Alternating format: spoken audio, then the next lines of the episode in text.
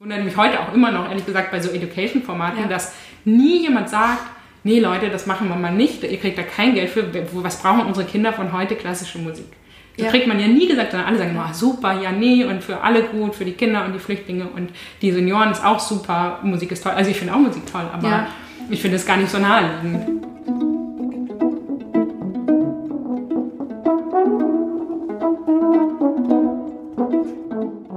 Herzlich willkommen zur vierten Folge des Podium Podcast. Wir waren schon in Berlin, in Hamburg und in Bochum und heute sind wir in der vierten Stadt in Köln. Die Stimme, die ihr gerade gehört habt, kennt ihr inzwischen schon. Das ist Ricarda, die neben mir sitzt, äh, Musikjournalistin und seit Anfang an Co-Host dieses Podcasts. Und neben mir sitzt äh, glücklicherweise auch wieder Julian, arbeitet bei Podium und natürlich auch Host dieses Podcasts. Und ich freue mich sehr, dass wir jetzt zum vierten Mal schon zusammensitzen. Genau, du hast schon gesagt, wir sind in Köln. Wir sind zu Gast bei Wieb Gerademacher, die ähm, ich auch schon inzwischen lange kenne, da sie auch bei Podium arbeitet ähm, und dort den Education-Bereich ähm, leitet. Das auf der einen Seite, aber auf der anderen Seite inzwischen vor allem auch ähm, wissenschaftlich arbeitet und zwar an der Artist Graduate School an der Uni Köln ähm, promoviert. Wozu? Da kommen wir später noch drauf. Bevor wir dahin kommen, haben wir aber noch drei drängende Fragen mitgebracht, ähm, die sich uns gestellt haben, nachdem wir deine ähm, Selbstbeschreibung oder Bio auf der Podiumseite gelesen haben. Die erste wäre, wie kocht man denn georgische Nudeltaschen? Oh, georgische Nudeln, das ist mein Lieblingsthema. Äh, Chinkali heißen die. Das sind äh, sozusagen der Clou an diesen Nudeltaschen ist, dass die sehr viele so kleine Laschen haben. Sozusagen die Qualität der Hausfrau zeigt sich daran, wie viele Laschen man legen kann von diesen mm. sogenannten Chinkali. Ähm, ich war 2010 das erste Mal in Georgien auf einer Konzertreise damals und äh, wirklich komplett verliebt in diese Nudeltaschen und habe dann stundenlang YouTube-Videos von so russischen Omas und georgischen Omas geschaut, äh, wie man die macht, weil mein Freund damals gesagt hat, so, nee, das geht nicht, da braucht man die Gewürze. Bin in irgendwelche Bioläden gegangen, weil man so bestimmte Sachen braucht. Ähm, blauen Boxhornklee und Schabzigerklee und so, aber ich habe diese ganzen Gewürze bekommen und man mischt sozusagen Fleisch mit einer äh, mit Brühe und tut es dann in diesen Nudelteig, eigentlich ganz normalen Nudelteig und die ganz viele Laschen und kocht sie und beißt die hinterher so auf, trinkt die Brühe raus und isst es dann. Und das ist wahnsinnig lecker. Wow. also, hast du das mit den Laschen perfektioniert inzwischen? Ja. Sehr gut. Auf jeden Fall. Ich kann 25 und man sagt so eigentlich bis zu 31, aber die meisten im Restaurant kriegt man oft nur so 10, 12. Wow. Ähm, ich glaube. ich habe die, die Rinkali-Reife äh, erreicht. Und es ist auch schon für Georgia gekocht und denen hat es auch geschmeckt. Ähm, die zweite Frage, die du uns gestellt hast, äh, uns sich gestellt hat, ähm, was das Besondere an japanischen Schwefelquellen ist. Oh, nur so gute Sachen. Die sind sehr heiß und das ist eine sehr schöne Art. Also in Japan gab es lange keine, hatte man keine sozusagen eigenen Badezimmer oder Bäder zu Hause, sondern es gab so öffentliche Bäder, wo man hingeht und sich erst sehr lange waschen muss. Also mhm. so bis mindestens 20 Minuten eigentlich sitzt man auf so kleinen Höckerchen vor so einem Spiegel und wäscht sich so all die Hände und alles mit so Lappen und übergießt sich immer so mit Wasser und irgendwie hat das einen sehr reinigenden Prozess. Nicht nur das Waschen selber, sondern auch, dass man so lange irgendwie nackt vor einem Spiegel sitzt. Das macht man ja sonst auch nicht unbedingt so. Und dann geht man in so eine heiße Quelle und hinterher trinkt man eine ganz kalte Milch und das ist wahnsinnig schön. Und die dritte und vielleicht ähm, äh, wichtigste Frage ist, wie und warum bügelt man Hemden mit Wodka? Das habe ich von äh, Ela Baumann gelernt, diesen, äh, oder bekommen diesen Tipp. Wenn Klamotten nach einer Aufführung stinken, man aber sozusagen die zweite Aufführung, was bei so Kinderproduktionen mhm. oft so ist, schon zwei Stunden später hat, dann hat man ja keine Zeit, die zu waschen und aufzuhängen. Und wenn man sie ah. mit sozusagen so einer Sprühflasche mit Wodka besprüht und dann bügelt, geht der Gestank raus ohne dass man es wäscht. Voll der gute Tipp. Funktioniert super gut. Also wenn man mal schnell sozusagen eine Abendverabredung hat und sein Hemd nicht mehr waschen kann mit Wodka bügeln, funktioniert super. Jetzt hast du, äh, genau, die, äh, wir haben uns die Bio angeschaut und äh, neben dem drei ähm, Sachen, die wir gerade gefragt haben, schlägt dein Herz auch für Podium natürlich und für das Thema deiner Dissertation. Ähm, ich habe es mir aufgeschrieben. Nicht bürgerliche Aufführungskontexte klassischer Musik in Berlin um 1900. Ist das richtig? Genau. Sehr gut. Wie kamst du denn überhaupt zur Wissenschaft? Ich habe eigentlich angefangen, ähm, klassische Gitarre zu studieren. Als ich 18 war, kam so aus der Schule und hatte so ein ganz idealisiertes Bild davon, wie Musikstudium ist. Ich dachte, man geht so an die Hochschule und alle lieben Musik und trinken ganz viel Rotwein und hatte so eine ganz schöne Vorstellung davon, wie Musikstudium ist und habe dann angefangen in Maastricht ähm, und war irgendwie sehr äh, ernüchtert davon, dass eigentlich alle irgendwie in den Übezellen sitzen und sonst auch sich nicht besonders viel für Musik interessieren und bin ziemlich Hals über Kopf. Einen Monat später habe ich mich in Köln für Musikwissenschaft eingeschrieben. Mhm. Eigentlich nur, weil ich kannte Köln, ich wusste überhaupt nicht, was das für ein Fach ist, aber es war irgendwie NC-frei gekommen. Äh, also sozusagen kam ich schnell noch rein. Und habe dann in diesen Jahren einfach Wahnsinn, also habe parallel Musik und Musikwissenschaft und Geschichte studiert und sehr viel Spaß damit gehabt, immer über Dinge nachzudenken und auch das Gefühl bekommen, dass es sehr viel hilft, sozusagen ein, Phänomen wie Musik von sowohl praktisch als auch wissenschaftlich zu beleuchten. Genau, dann bin ich da irgendwie hängen geblieben. Hat dir die Praxis dann gefehlt im, im Studium? Oder also was, was war das, was, was dich so ernüchtert hat, genau, im Musikstudium? Nee, die Praxis hat mir dann nicht gefehlt, sondern eigentlich eher, dass ich das Gefühl hatte, es ist einfach extrem technisch, also mhm. auch von den Leuten, die dort waren, es ist extrem auf Leistung ausgerichtet. Man soll sitzen und stundenlang üben und eigentlich ist das, was man eigentlich will, damit nicht so entscheidend. Obwohl mein Professor toll war und irgendwie mir viel ermöglicht hat, auch Sachen irgendwie zu bearbeiten und wirklich so darüber zu sprechen und nachzudenken, hatte ich das Gefühl, dass sozusagen die Hochschule an sich ein sehr unkreativer Ort ist und auch ein Ort ist, der einem eigentlich eher sozusagen, bei dem man eher oder in dem man eher verlernt, Musik zu machen mhm. als es zu lernen. Also ich habe irgendwie als Schülerin hatte ich, keine Ahnung, zwei, drei Stunden Repertoire auswendig, was ich einfach super gern gespielt habe. Und das ist so mit dem Studium immer mehr abhanden gekommen, leider, weil man einfach so sehr auf Leistung orientiert war. Und das mhm. fand ich einfach an der Uni super, dass man da wirklich sozusagen intellektuell auch auf einem ganz anderen Niveau über Dinge nachdenken kann, als es an der Hochschule so ist. Das habe ich da nicht so gefunden. Ja.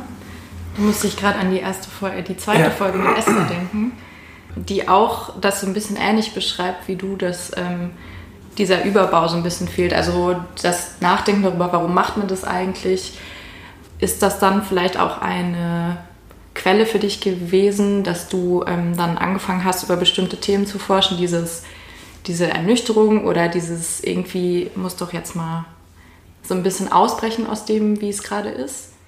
Ja, vielleicht, obwohl vielleicht eigentlich fast noch mehr diese sozusagen diese Erfahrung co, sozusagen zur gleichen Zeit sowohl Praxis als auch Wissenschaft mhm. zu machen. Das habe ich ja sowohl im Bachelor gemacht, irgendwie mit dem Gitarrenstudium und Musikwissenschaft, als auch dann im Master mit einem Musikvermittlungsstudium mhm. und dem Wissenschaftsstudium. Und ich hatte das Gefühl oft, dass sozusagen sowohl in der Praxis nicht wahrgenommen wird, was die Wissenschaft eigentlich macht, als auch in der Wissenschaft überhaupt nicht wahrgenommen wird, was die Praxis eigentlich macht. Und das Gefühl hatte, ihr denkt über die gleichen Sachen nach, euch interessieren die gleichen Sachen, nehmt doch mal zur Kenntnis. Also sozusagen, ihr investiert so viel Zeit und so viel Energie, nehmt doch mal zur Kenntnis, was da eigentlich passiert. Mhm. Und das ist sozusagen, treibt, glaube ich, sowohl meine, also einfach in beiden Bereichen irgendwie meine Tätigkeit sehr an, dass ich denke, es ist irgendwie, es passiert so viel, verbindet euch mal. Mhm. Kannst du es festmachen, an was für äh, unterschiedlichen, in was für unterschiedlichen Perspektiven beide Seiten über Dinge nachdenken? Wenn du sagst, dass es sehr parallel läuft und nicht unbedingt sich trifft?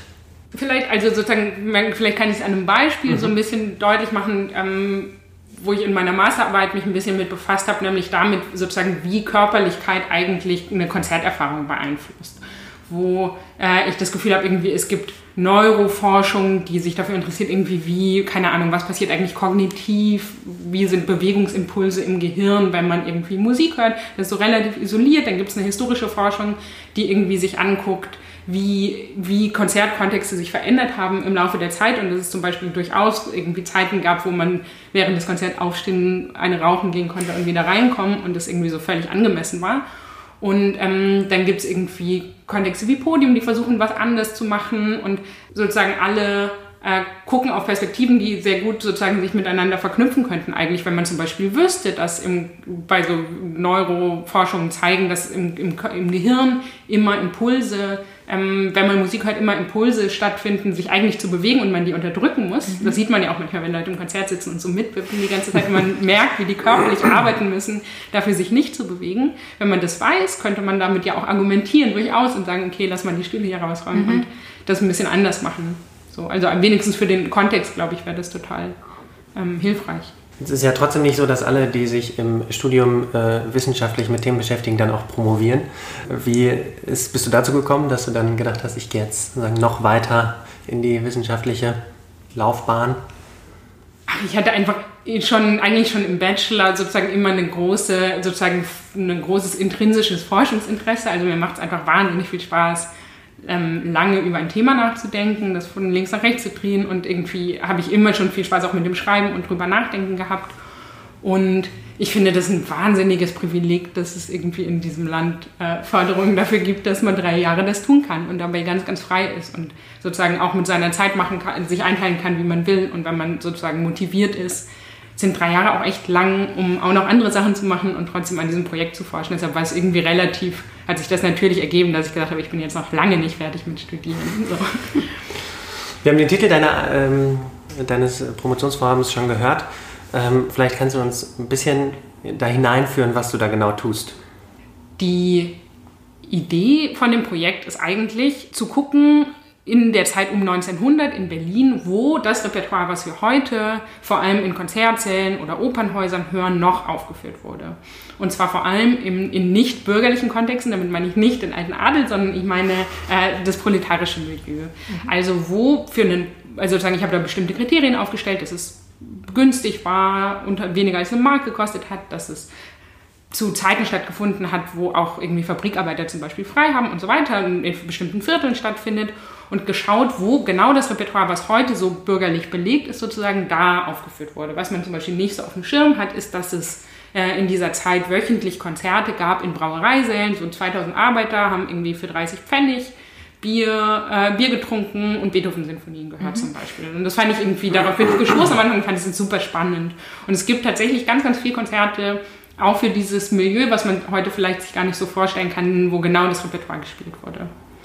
Was hatte dann Musik in dem Fall für eine Funktion sozusagen? Also du hast, glaube ich, vier, vier Beispiele in deiner Arbeit. Nee, äh, wir haben uns vorhin auf der Hinfahrt ja. darüber unterhalten. Ich hatte äh, ein, ein Paper von dir gelesen, wo du äh, die Leonore-Ouvertüre ja. in vier mhm. verschiedenen Kontexten mhm. vergleichst. Ähm, und wir uns ein bisschen die Frage gestellt haben, sozusagen in anderen, dieses konkreten Beispiels, aber auch in anderen, welche Funktion da jeweils die Musik übernimmt, weil es ja wahrscheinlich relativ unterschiedlich ist bei dem Leonore-Aufsatz habe ich es noch ein bisschen weiter gefasst und mir nicht nur das Arbeiterpublikum angeguckt, sondern insgesamt ähm, sozusagen verschiedene Aufführungskontexte. Da ging es eben um die Ouvertüre ähm, die Leonore-Ouvertüre, der Oper Fidelio von Beethoven. Und da hatte ich äh, sozusagen hab vier Beispiele gezeigt. Das eine war das Antrittskonzert von Arthur Nikisch in der Philharmonie. Das ist am nächsten daran, wie wir es heute auch noch können, sozusagen das Aushängeschild, wo sich der neue sozusagen Stardirigent vorstellt. Das war das eine. In einem ganz klassischen Format, wie wir das heute auch hören würden. Das zweite war äh, 1913 der Parteitag der SPD. Da gab es irgendwie einen großen Parteitag, wo es so um allgemeines Wahlrecht und äh, bessere Arbeitszeiten und so weiter ging. Und bei dem großen Festeröffnungskonzert wurde auch die Leonore-Ouvertüre gespielt.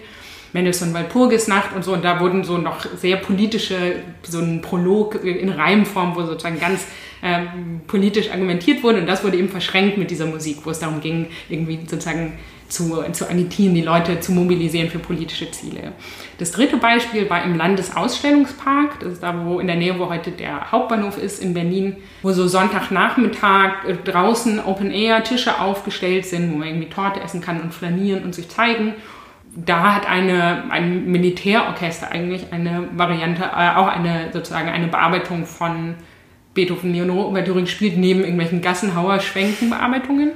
Und das vierte Beispiel war der Turnverein Fichte, das war der größte Arbeiterturnverein. Und die haben sonntags immer für ihre Mitglieder ähm, so Konzerte veranstaltet, aber auch irgendwelche Vorträge über Hygiene und keine Ahnung was. Das war sozusagen das Rahmenprogramm von diesem Turnverein. Und auch da gab es äh, Leonore-Ouvertüre neben anderen irgendwie Liedern und Gedichtrezitationen. Hinter gab es einen Ball. Zudem mussten die Männer 50 Cent extra zahlen, äh 50 Pfennig damals noch. Fand ich sehr lustig. Das heißt, es war eben auch eine Möglichkeit, wo man sich sozusagen, wo man schöne Damen kennenlernen kann. Und auch da gab es Leonore. Das heißt, hier sieht man schon so vier ganz unterschiedliche Beispiele mhm. von sozusagen bürgerlicher Selbstaffirmierung über politische Agitation, mhm. über äh, Freizeitgestaltung, Unterhaltung einfach auch und so. Und das finde ich irgendwie ganz interessant. Und in der Arbeiterschaft ist es sozusagen auch sozusagen nochmal differenzierter, aber auch, dass Musik ganz, ganz unterschiedliche ähm, Funktionen einnehmen konnte. Warum wurde da Beethoven gespielt? Oder was, also kannst du dir das vorstellen, warum das gerade so, so ein prägnantes Beispiel ist dafür? Also meine These ist ein bisschen, dass sich die, also Beethovens Musik vielleicht insbesondere, aber insgesamt dieses Repertoire sehr gut als Projektionsfläche eignet, weil mhm. das sozusagen sehr viele Anknüpfungspunkte gibt, wo man seine jeweiligen Inhalte sozusagen drüberlegen kann. Das heißt, man hat irgendwie Beethoven und der hat so ein bisschen dieses Image von der Revolutionär, der sozusagen einen total emotional äh, anspricht. Und dann konnten die Bürger damals schon sozusagen im 19. Jahrhundert noch, als die sich vom Adel abgegrenzt haben, konnten sagen, Beethoven ist sozusagen unsere, unser Idol, unser Revolutionär, der unsere Werte verkauft, äh, Werte äh, sozusagen abbildet. Die Arbeiter dann irgendwie 100 Jahre später machen genau das Gleiche, nehmen den wieder und sagen irgendwie Kurt Eisner, der bei diesem Parteitag auch gesprochen hat, bei dem, von dem ich eben gesprochen habe, hat gesagt irgendwie, die, die, die Bürger haben sich das Erbe erschlichen und es wird Zeit, dass das Proletariat sich das äh, sozusagen zurückholt. Und eigentlich spricht die Beethoven-Sinfonie äh, zu, zu den, äh, zum Arbeiterpublikum. Mhm.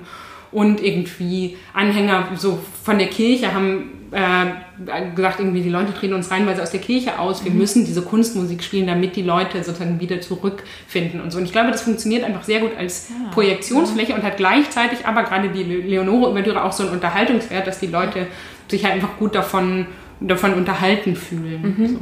Was ich mich gefragt habe beim Lesen, lässt sich rekonstruieren, wie die Zuhörer damals Beethoven oder die Musik von Beethoven wahrgenommen haben, weil sozusagen, wenn ich mir das von heute vorstelle, assoziiere ich natürlich was ganz anderes wahrscheinlich mit Beethoven als in Anführungsstrichen klassische Musik, als das vielleicht damals der Fall war, wo es ja immerhin auch schon 100 Jahre alt war, aber vielleicht nicht so weit zurücklag. Also ein bisschen, was ist sozusagen der musikalische Kontext, in dem man sich da bewegt in dem Zeitraum?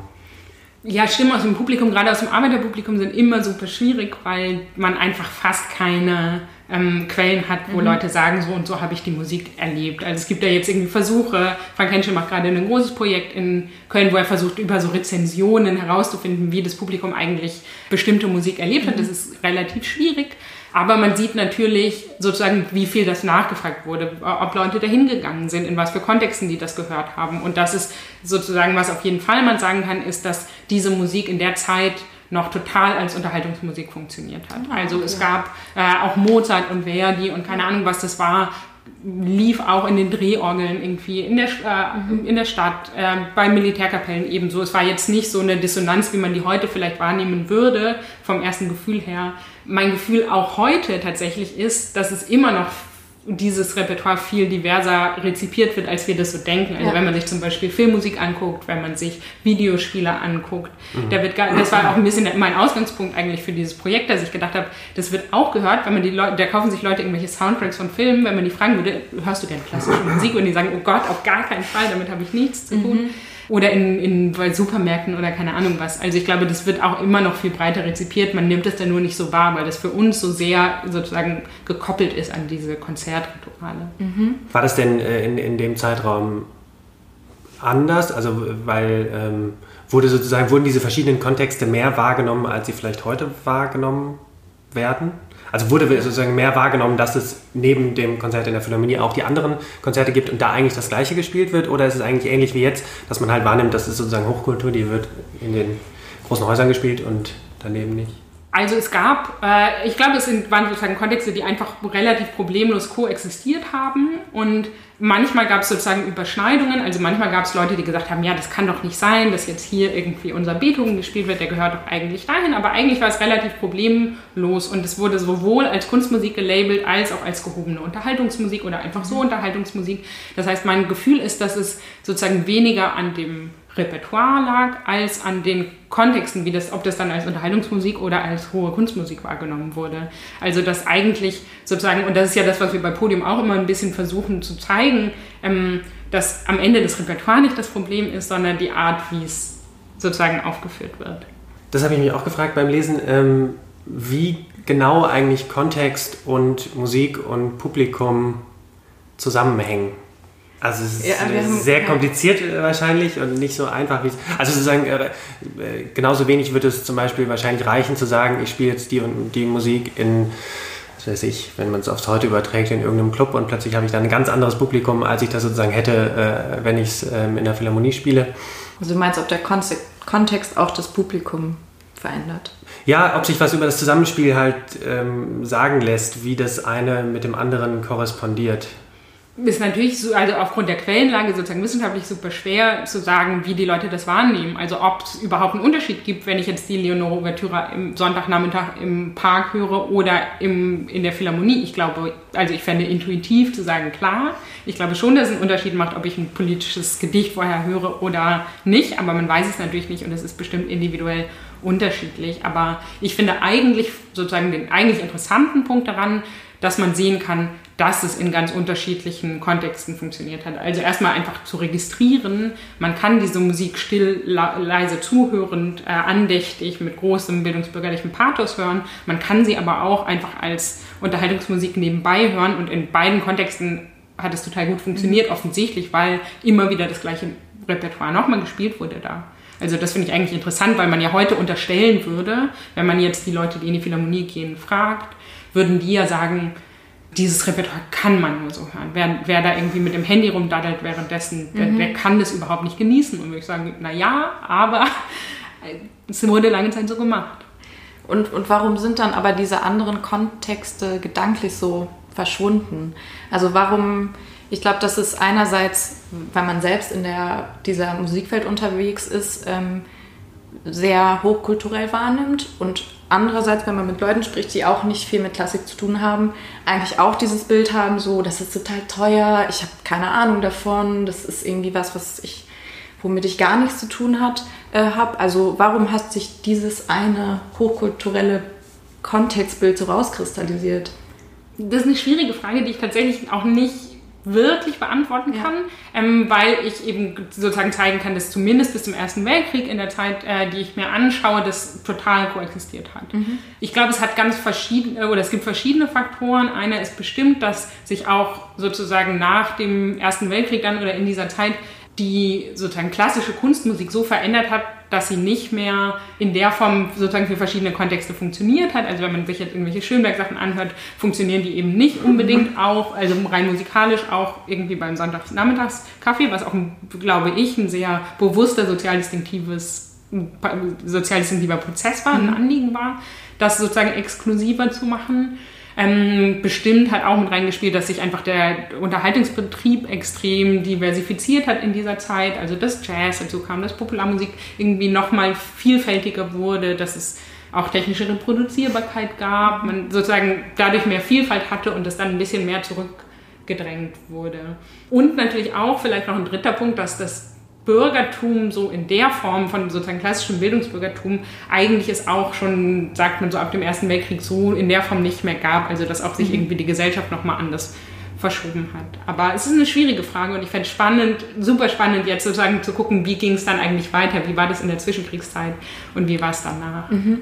Ich, ja, und ich glaube, man muss sich auch vielleicht manchmal klar machen, dass das damals ja ähm, noch nicht so diese Unterteilung gab in U- und E-Musik. Also ich glaube, das übersehen wir auch irgendwie ganz oft, dass wir jetzt diese total vielfältigen Musikstile haben, die sich so aufgefächert haben.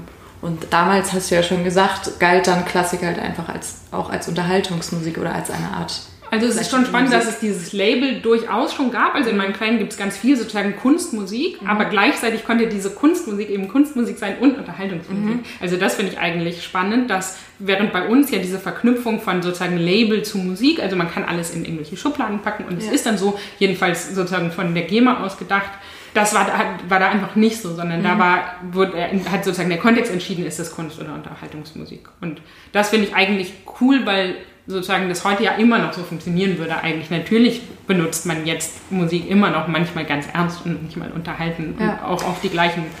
Das fand ich, dass ich halt mir auch gefragt, wie das eigentlich, wie man das jetzt sozusagen ein bisschen aus dem Jetzt auch sehen würde, weil ich auch gedacht habe, eigentlich gibt es ja ganz ähnliche Kontexte wie jetzt sozusagen anhand dieser vier Beispiele, also kleiner Philharmonie sowieso. Ähm, also hier auf dem letzten Grünen Parteitag hat Igor Levit auch äh, sozusagen gespielt. Mhm. Und ähm, wenn man jetzt sowas hat, was wir vielleicht labeln würden mit Neoklassik oder so, solche Art von ähm, Konzerten, hat, ist es ja auch eher ein Unterhaltungswert. Und was ich daran aber spannend finde, ist, dass einerseits man das wahrscheinlich sehr wertend sehen würde, alles, was sozusagen nicht der hochkulturelle Kontext ist. Und gleichzeitig ich nicht glaube, dass das Publikum trotzdem deutlich unterschiedlich ist. Also ob das sozusagen ein Konzert ist mit, mit äh, Neoklassik oder mit ähm, bei einem Parteitag oder ähm, in, einem, in der Philharmonie ist vielleicht vom Alter teilweise anders, aber ich glaube nicht so sehr vom, vom Hintergrund ähm, der Menschen vielleicht. Mhm. Also wäre zumindest meine These. Und das ja jetzt bei dem Beispiel von dir schon so war, also dass die, die Hintergründe der Menschen einfach sehr unterschiedlich waren mit der gleichen Musik. Ja, obwohl ich, also ich glaube auch heute gibt es manche Kontexte, die sich, wo sich sozusagen die Sozialstruktur extrem unterscheidet. Wer jetzt zum André Rieu-Konzert geht und wer keine Ahnung, beim Grünen mhm. Parteitag, also ja. ist vielleicht auch eine Scheine, aber vielleicht gibt es da auch Unterschiede. Also ich glaube, mein, mein Gefühl ist immer, ist eigentlich, dass man immer noch Kontexte schaffen kann mit dem gleichen Repertoire, die super gut funktionieren. Also das ist meine Erfahrung auch aus der, aus der Education-Arbeit, dass man eigentlich sozusagen immer noch, wenn man einen Rahmen schafft, der nicht, betont, nicht sozusagen das soziale Instinktive betont und sagt, du verstehst davon nichts, du musst erstmal die Einführung besuchen mhm. und wenn du das nicht verstehst, weil die Leute dir eine schwere Analyse irgendwie in Anführungsstrichen verständlich machen, dann sozusagen hat man eine Möglichkeit, immer die Leute sozusagen mit ins Boot zu holen. Was wären denn heute so vergleichsweise nicht bürgerliche Kontexte? Schwierige Frage. Also ja, es ist, eine, es ist immer eine schwierige Frage, weil es ja sozusagen auch bürgerliche Kontexte nicht mehr so gibt. Aber mhm. die, diese äh, sozusagen bildungsfernen Schichten, wie man immer sagt, diese ganzen Musikvermittlungsprojekte zielen ja oft genau darauf ab, zu sagen, wir wollen die Leute, die sonst nicht mit äh, sozusagen dieser Musik in Berührung kommen, denen das zugänglich machen. Das sind die, und da, was ich da spannend finde, ist, dass die Labels, äh, sozusagen mit denen das argumentiert wird, also wenn man jetzt so Förderanträge sieht für kulturelle Bildung oder keine Ahnung was, sind genau die gleichen Phrasen und Floskeln, die man im, sozusagen um die Jahrhundertwende auch hatte. Also dass man sagt, Musik ist auch eine universale Sprache und wenn äh, jetzt irgendwie Flüchtlinge kommen, dann müssen wir denen auch Beethoven geben, damit sie irgendwie sozusagen unsere Kultur besser verstehen oder so. Und ich würde sagen, das wären jetzt sozusagen nominell zumindest die, diese Bildungs-, äh, diese äh, nicht bürgerlichen Kontexte. Weil ich finde es schon, also ich würde auch sagen, wahrscheinlich ist diese Unterscheidung heute äh, schwierig bis unmöglich zwischen bürgerlichen und nicht bürgerlichen Kontexten. Aber das, was vielleicht nicht bürgerliche Kontexte als ähm, proletarische ähm, Kontexte, wäre ja schon vielleicht eine Gruppe, die man heute, also für die man heute kaum Kontexte findet, oder? Ja, ich glaube, es ist so das Proletariat in dieser Form, das gibt es einfach nicht mehr. Also das sieht ja, man ja auch, wenn klar. man sich jetzt sozusagen ja. die Entwicklung von der SPD anguckt, oder sieht man einfach, das ist sozusagen eine, eine Idee von einer Klasse, die es so nicht mehr gibt. Aber ja. was es ja schon, also da gibt es ja auch, wenn es jetzt zu Studien gibt, zum Beispiel zu Publikumsstrukturen oder so, gibt es ja schon so die klassischen äh, Nicht-Klassikhörer, die man glaube ich, relativ gut abgrenzen kann, sagen kann, was ist das ja. für eine Altersstruktur, wofür interessieren die sich, was machen die sonst. Also ich glaube, man kann relativ gut unterscheiden zwischen denen, die sozusagen qua Sozialisierung und äh, Interessenslage mit Bourdieu sozusagen die trockenen Rotwein trinken und sich für Beethoven interessieren und die anderen. Und ich glaube, da kann man voll gut zeigen, in was für Kontexten interessieren sich die anderen vielleicht doch oder rezipieren die anderen vielleicht doch dieses Repertoire.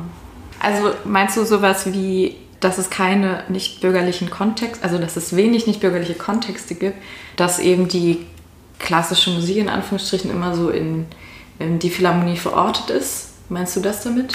Ja, nee, die Frage, die ich mir ähm, gestellt habe beim Lesen ist vielleicht eigentlich eine andere. Also vielleicht ist eigentlich die andere eher, wie kommt man eigentlich weg davon, ähm, dass man diese äh, starke Unterteilung immer gleich im Kopf hat. Das ist sozusagen eigentlich was mhm. Hochkulturelles und sobald es in einem anderen Kontext vorkommt, ähm, sei es, dass es ein äh, Konzert ist für Filmmusik äh, irgendwo in einem, in, einer großen, in einem großen Saal, dass man das eben gleich immer wertet und sozusagen sagt, ja, das kann man auch machen, aber das ist ja eigentlich nicht das, wo wir hinwollen. Mhm.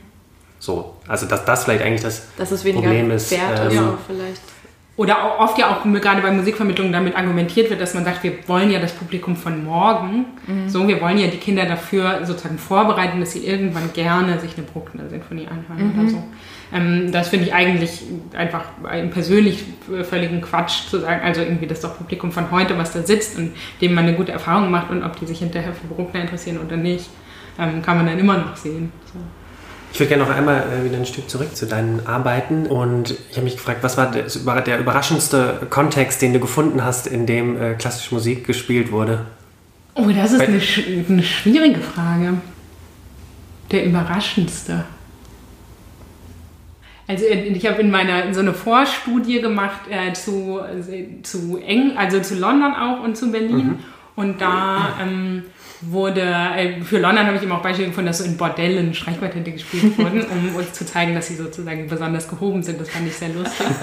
Aber ich finde, glaube ich, also ich glaube, ich war schon am meisten überrascht, dass es so eben so viel irgendwelche Arrangements für rumlaufende Militärkapellen gab, zum Beispiel mhm. mit diesen Sachen. Das hätten ihr, also da denkt man ja mal an irgendwelche Märsche oder so, aber dass da so völlig normal war, dass das dazugehörte und eben auch, finde ich, diese sehr linken, also so Arbeiterbildungsschule gab es zum Beispiel, was so die, die Parteischule war eigentlich, wo sozusagen die neuen Klassenkampffunktionäre ausgebildet werden sollten und ähm, dass die dann halt so ganz linke Lyrik und dazwischen irgendwelche äh, so Kammermusikwerke, das fand ich schon auch witzig so. Also da denkt man nicht so dran, weil das für uns halt heute irgendwie so Beethoven vielleicht noch als der alte mhm. Revoluzzer, aber sozusagen sonst man sich das irgendwie nicht so vorstellen kann, finde ich, dass da dann so Schumann-Lieder gespielt wurden. Nee, das so. stimmt.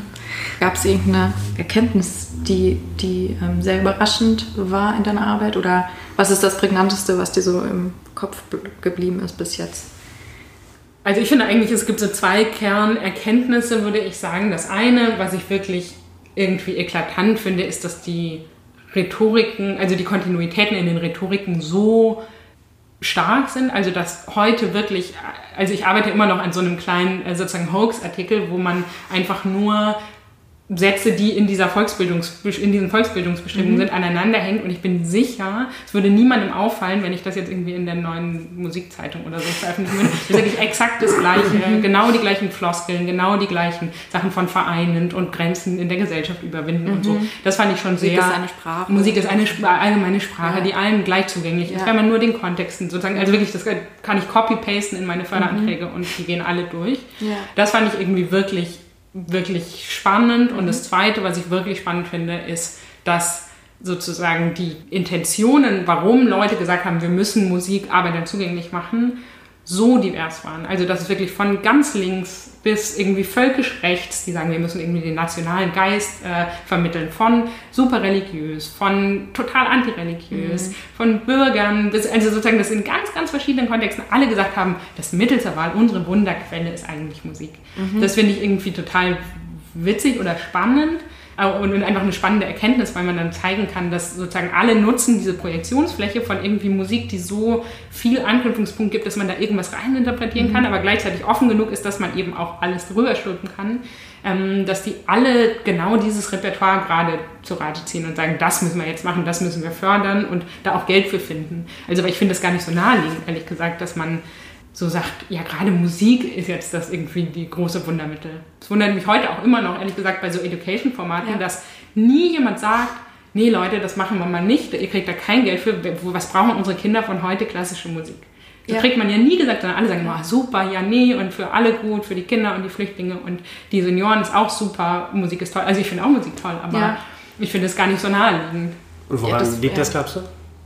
Ich glaube, ein Grund ist, dass sozusagen die Autorität von diesen großen Meistern, diesen großen weißen Meister, Mozart und Bach und Beethoven, keine Ahnung, die ist so groß immer noch und so sozusagen aufgeladen. Das war ja auch ein, auch ein bürgerliches Projekt im 19. Jahrhundert, die erstmal so aufzuladen, dass niemand sich traut zu widersprechen und zu sagen, Finde ich aber nicht. Ich finde nicht, dass Beethoven die tollste ja. Möglichkeit ist, äh, sozusagen Emotionen. Genau, einfach mal. Also ich glaube, das ist ein Grund, dass sozusagen man dem nicht so widerspricht. Mhm.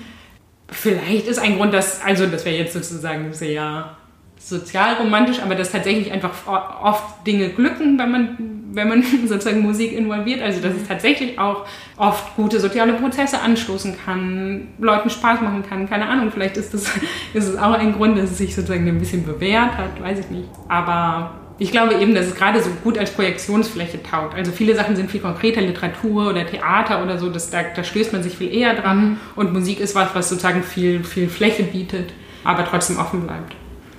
Und dann, glaube ich, fragt man auch ganz oft nicht, warum man das jetzt eigentlich, ähm, das hast du gerade schon angedeutet, also warum muss denn jetzt unbedingt dieses sechsjährige Kind Beethoven schön finden müssen? Ja. Du arbeitest ja auch in der, oder du, du machst auch die Education beim, beim Podium, das hast du gerade schon angesprochen. Im Vorgespräch hast du gesagt, dass, dass es ähm, deine Erfahrung ist bei Kindern, dass eben diese gedanklichen Hürden, die wir gerade angesprochen haben. Also dieses, ach, das ist Hochkultur, ähm, irgendwie, ich muss da ganz viel wissen und so, dass das halt bei den, bei den Kindern irgendwie noch gar nicht da ist. Wie, wie erfährst du das und wie, wie ist dann die Arbeit anders vielleicht mit den Kindern? Also ich glaube, es, es gibt sozusagen das Potenzial mit Kindern, dass es noch nicht so verankert mhm. ist, weil die oft einfach gar keine Berührungspunkte haben mit dieser Szene überhaupt. Also ich erlebe oft, gerade wenn man jetzt, also wenn man jetzt auf das Musikgymnasium geht, ist es ein bisschen anders, aber gerade wenn man jetzt in den sogenannten äh, bildungsfernen Schichten unterwegs ist, gibt es oft Leute, die, für die ist Musik einfach Musik und wenn man fragt, was für Musik hörst du gerne oder wie hörst du Musik, mhm. die waren oft noch gar nicht in einem Konzert. Und das ermöglicht meiner Erfahrung nach einfach einen ganz anderen Zugang zu dieser Musik, weil man nicht so denkt, also diese Idee, dass man irgendwas wissen müsste über mhm. Musik zum Beispiel, gibt es einfach noch gar nicht. Das heißt, wenn ich denen was vorspiele und sage, was hörst du da, kommt eine relativ unvermittelte, relativ angstfreie ähm, sozusagen Antwort, was mhm. ich total toll finde. Also ich habe mit einer Gruppe von Mädels vor zwei Jahren äh, gearbeitet zu einem Streichquartett jüngerer Zeit, also wirklich irgendwie das, wo so viele im jetzt, keine Ahnung, Kammerkonzert sagen würden, ah ja, muss ich das jetzt nicht unbedingt, gut, dass gleich wieder Beethoven oder Mendelssohn kommt.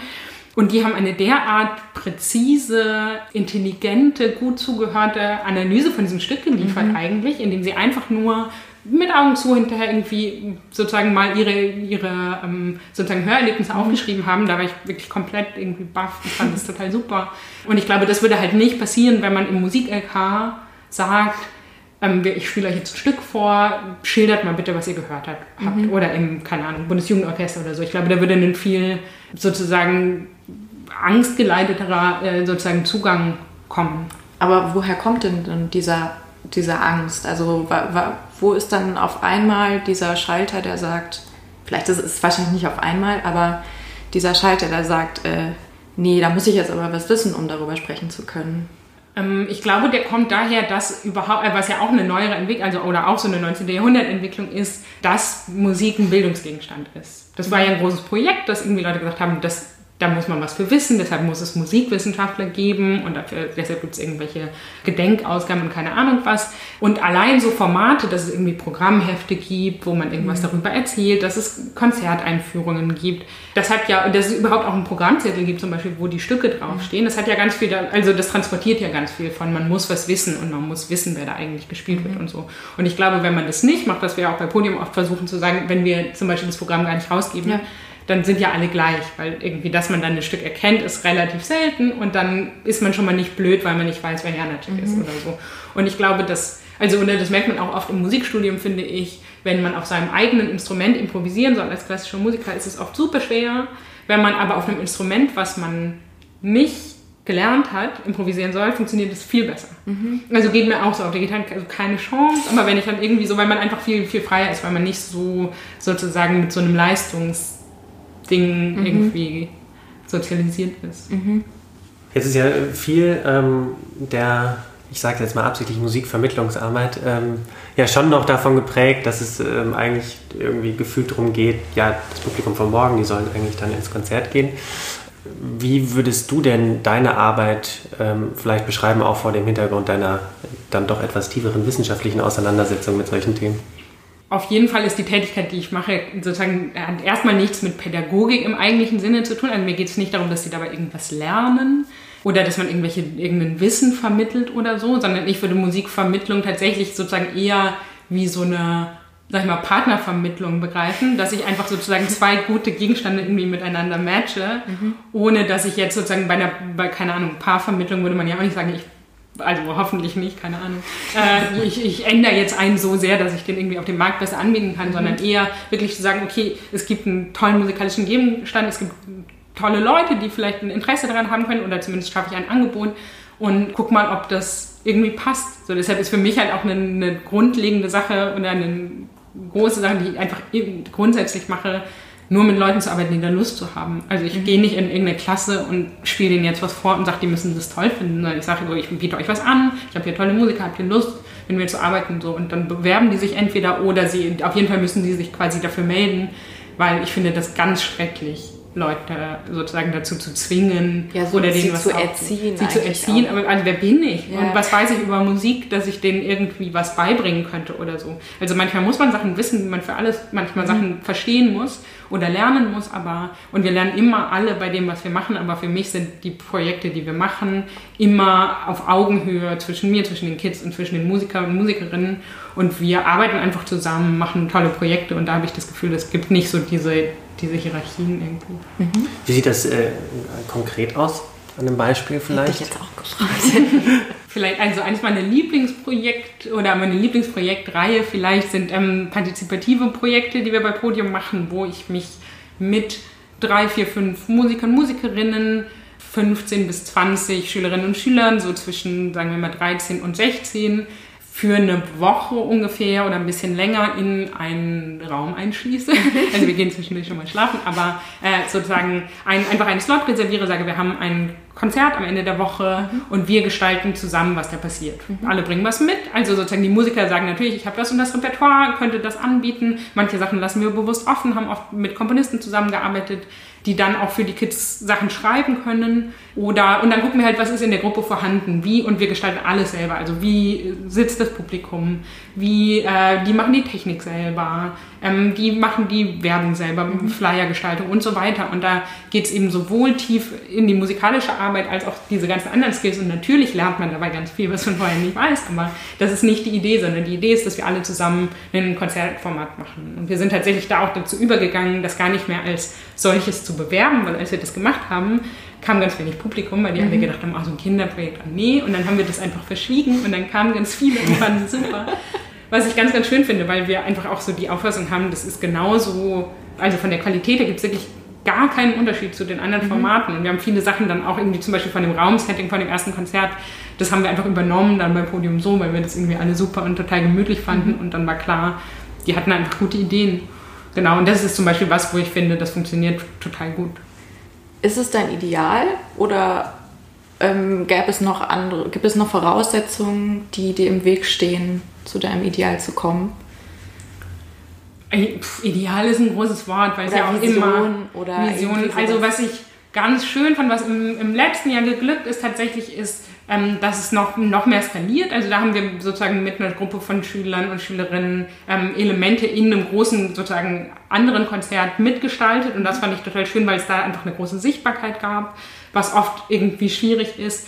Ein Ideal wäre, dass man einfach viel mehr Zeit hat und dass man noch mehr raus ist aus dem schulischen Kontext. Weil natürlich, wenn man in der Klasse ist, wenn manchmal irgendwie Lehrer, Lehrerinnen dann noch dabei sind, macht es da immer viel aus. Und wenn man mehr Zeit hat, wirklich alleine mit denen zu arbeiten. Ich hatte einmal eine Gruppe mit von so sechs, acht Mädels, mit denen ich wirklich einfach ganz alleine Zeit hatte und einen großen, sozusagen hohen Betreuungsschlüssel und das war toll.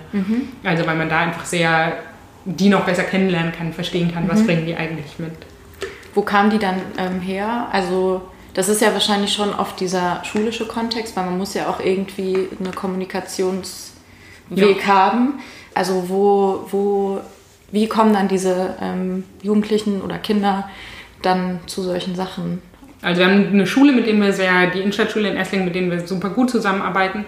Und da ist es so, dass ich oft an Lehrer oder Lehrerinnen herantrete, sage, das ist die Idee, das würden wir gerne machen. Und die dann, also einmal haben wir es so gemacht, dass wir es wirklich quasi ausgeschrieben haben in den Klassen und sich Leute melden konnten, die Lust hatten.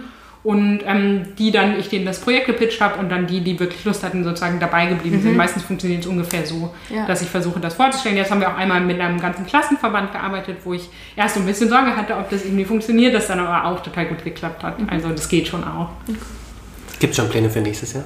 Ja, es gibt ein ganz schönes Projekt, was wir nächstes Jahr machen. Da tatsächlich ähm, mit für, für alle sechsten Klassen ein Instrumentenbauprojekt mit Martin Lüneck, mit dem ich sehr gut zusammengearbeitet habe schon und äh, Koka Nicolazze, unser Beethoven, äh, Beethoven Fellow. Ähm, wir haben jetzt schon, die läuft schon die Ausschreibung, dass diese ganzen Sechsklässler und Klässlerinnen äh, Instrumente bauen aus Schrott, aus alten Gegenständen. Ähm, wir gehen, wir machen Workshops da in den Schulen und zeigen denen so ein bisschen einfach sozusagen, wie Marco arbeitet. Marco ist auch ein großer, ähm, äh, also ist Musiker, Komponist und eben auch ein großer Instrumententüftler, hat so eine riesige Lyra gebaut, die größer ist als äh, sozusagen er selber. Und genau, machen mit den Workshops und dann äh, komponiert Marco für diese Instrumente Stücke oder mit diesen Instrumentenstücken mhm. und wir bauen, machen ein großes sozusagen Abschlusskonzert. Das wird so die große Nummer. Nächstes Jahr freue ich mich sehr drauf. Cool. Ich glaube, wir sind schon bei der Playlist angelenkt. Oh, weil bei mir jetzt gerade, äh, ich könnte jetzt eine doofe Überleitung machen, wir waren ja jetzt schon bei Konzert und das hat mit Musik zu tun. Genau, und zwar habe ich, hab ich, ich habe noch eine Frage. Ja, okay, bitte. Aus den, sowohl deiner äh, praktischen Arbeit als auch in der wissenschaftlichen Arbeit habe ich mich gefragt, ob unser Slogan eigentlich so intelligent ist. Er klingt zwar sehr schön, Musik wie sie will bei Podium, aber ich habe mich gefragt, ob das eigentlich so viel Sinn macht. Also ob tatsächlich die Musik, wie sie will, sozusagen irgendwas findet, was sie dann braucht oder ob es nicht eigentlich vielmehr ja ein viel komplexeres Zusammenspiel ist. Also die Musik vielleicht und der Kontext und die Menschen was zusammen wollen, was sie eigentlich dann vielleicht ähm, also sozusagen nebeneinander auch ganz verschiedene Sachen ermöglicht. Ja, ehrlicher wäre eigentlich Musik, wie wir wollen, finde ich. Weil das ja das ist, was, also sozusagen, wir, wir haben ja unsere Idee davon, was diese Musik will. Andere mhm. Leute finden ja, die Musik will was ganz anderes und natürlich ja. will die Musik selber nichts. So, aber das fände ich eigentlich die ehrlichste Variante, dass wir sagen, so, wir machen das, und das tun wir auch, und das geben wir eigentlich sogar auch zu, dass wir ziemlich nach dem Lustprinzip äh, sagen, wie wollen wir diese Musik hören, mhm. und so machen wir es einfach. Und das ist da, deshalb liebe ich diesen Education-Sektor auch so, weil da kann man einfach immer machen, was man will. Ich kann, also, weil alle finden gut, dass es das gibt, und keiner hat so eine richtig genaue Idee davon, was da passieren soll. Äh, ist zumindest mein Eindruck. Und deshalb kann man da ganz viel machen. Und deshalb, fänd, also genau, ist mein, mein geheimes Slogan eher Musik wie wir wollen.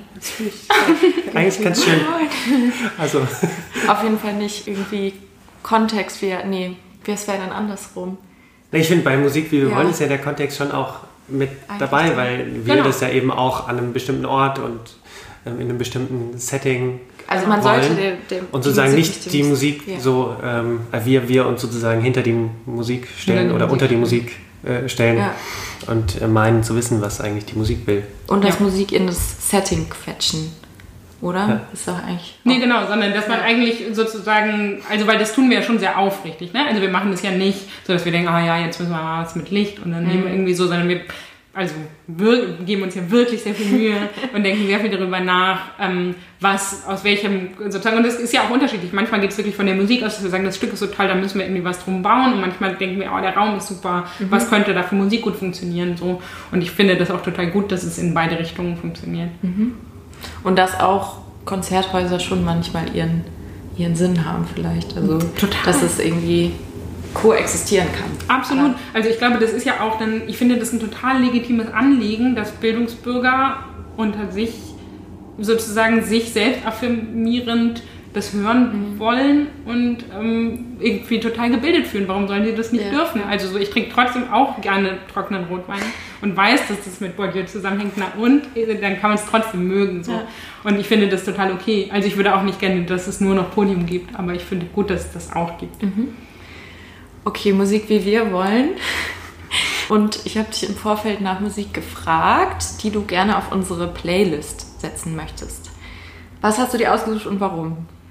Ähm, ich würde gerne äh, auf die Playlist setzen diese wunderschöne ähm, Bearbeitung für äh, Klavier zu vier Händen von Gottes Zeit ist die allerbeste Zeit. Martha Kurtak ist ja vor kurzem gestorben, irgendwie vor einem Monat. Und es gibt diese unglaublich schöne Variante, äh, wo sie das mit ihrem Mann zusammen spielt. Eigentlich muss man das sozusagen nicht nur auf die Plays, sondern man muss sich auch das YouTube-Video anhören, ähm, weil, weil man die beiden sieht. Ich finde das so zart und intim und schön und einfach, aber also so, keine Ahnung, diese Musik will so, finde ich, wie die beiden das ähm, spielen. Genau, und das würde ich gerne auf die Playlist setzen.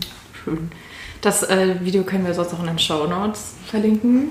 Genau. Wir haben immer noch ein paar Links unter der Folge und ein paar ja, weiterführende Sachen die wir verlinken auf jeden Fall. Vielen Dank, dass wir bei dir zu Gast sein durften. Ähm, es hat Merci. mir sehr viel Spaß gemacht. Es waren, glaube ich, spannende Einblicke in sowohl Theorie als auch Praxis und die Verknüpfung von beiden. Danke an Samu. Und danke an Samu für die Darf ich jetzt ähm, noch Steven anrufen? Produktion. Genau, das, das, das gut, dass du so. Sehr gut, dass du darauf bestehst. Dazu genau. wären wir noch gekommen. Wir haben dich im Vorhinein gefragt, ähm, ob du für unsere Reihe Better Call Steven eine Frage für Steven hast. Ja, ich wollte immer mal Steven. Nein. Ähm, also Steven ist ja so ein äh, oder hat eine große Leidenschaft für so technische Hipster-Gegenstände. Also der hat, glaube ich, der ist der einzige Mensch, der so alle innovativen Hipster-Gegenstände, die Facebook personalisierte Werbung mhm. anzeigt, auch wirklich kauft. Und ich wüsste gerne von Steven sozusagen, was eigentlich sein Leben da am besten, sozusagen am meisten besser gemacht hat oder was ich eigentlich jetzt kaufen sollte, weil meine Algorithmen mir natürlich nur irgendwelche lahmen äh, musikwissenschaftlichen Sammelbände bei Facebook vorschlagen. Welches Gadget brauche ich auf jeden Fall für 2020? Better call Steven.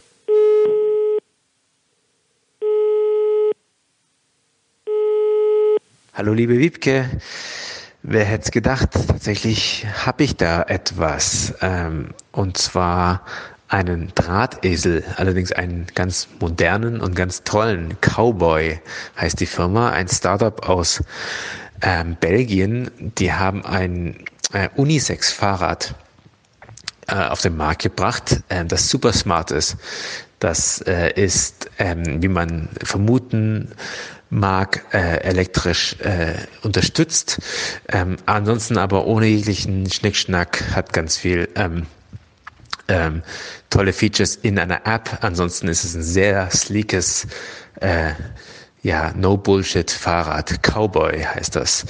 Ähm, es gibt allerdings noch ganz viele andere tolle Fahrräder. Also das, äh, wir dürfen ja hier bestimmt kein Product Placement oder ähm, ähm, Produktwerbung machen im Podium-Podcast, aber genau das sozusagen von äh, mir zu dir persönlich äh, wäre eine Empfehlung, Cowboy, das Fahrrad. Tschüss.